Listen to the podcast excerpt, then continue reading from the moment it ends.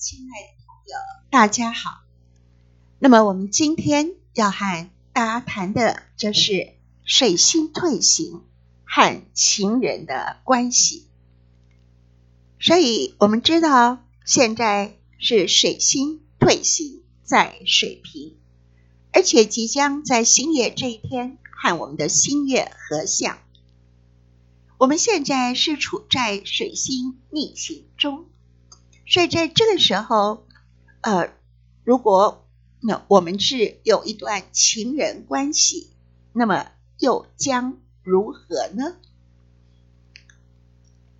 当然，水星退行是今年第一次水星退行在水瓶，将来我们还有两次呃水星退行，有的时候。有的人会在水星退行的时候，又遇到以前的朋友。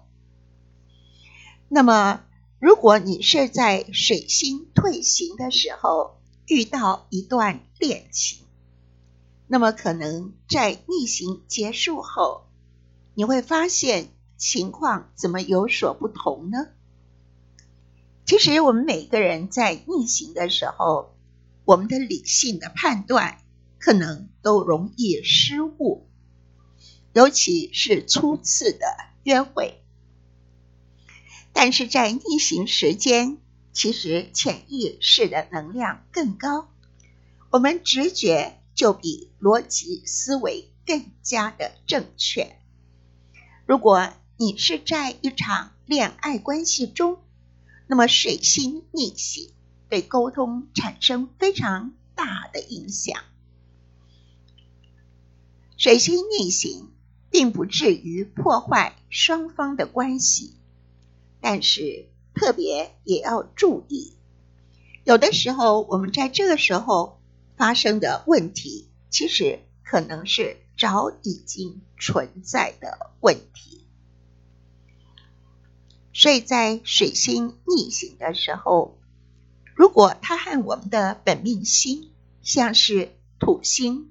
天王、海王、冥王，或者是五宫主星和七宫的主星，或者是啊成了一个不好的角度，像是九十度或一百八十度，特别容易因为水星而引爆出很多问题。那么有人会说，为什么？要说到五宫和七宫的主星呢，所以五宫跟七宫我们都称之为桃花宫。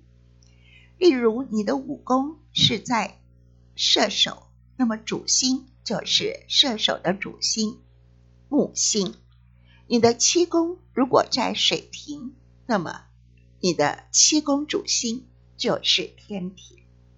好，艾兰老师今天的小小教学。就到这里为止了。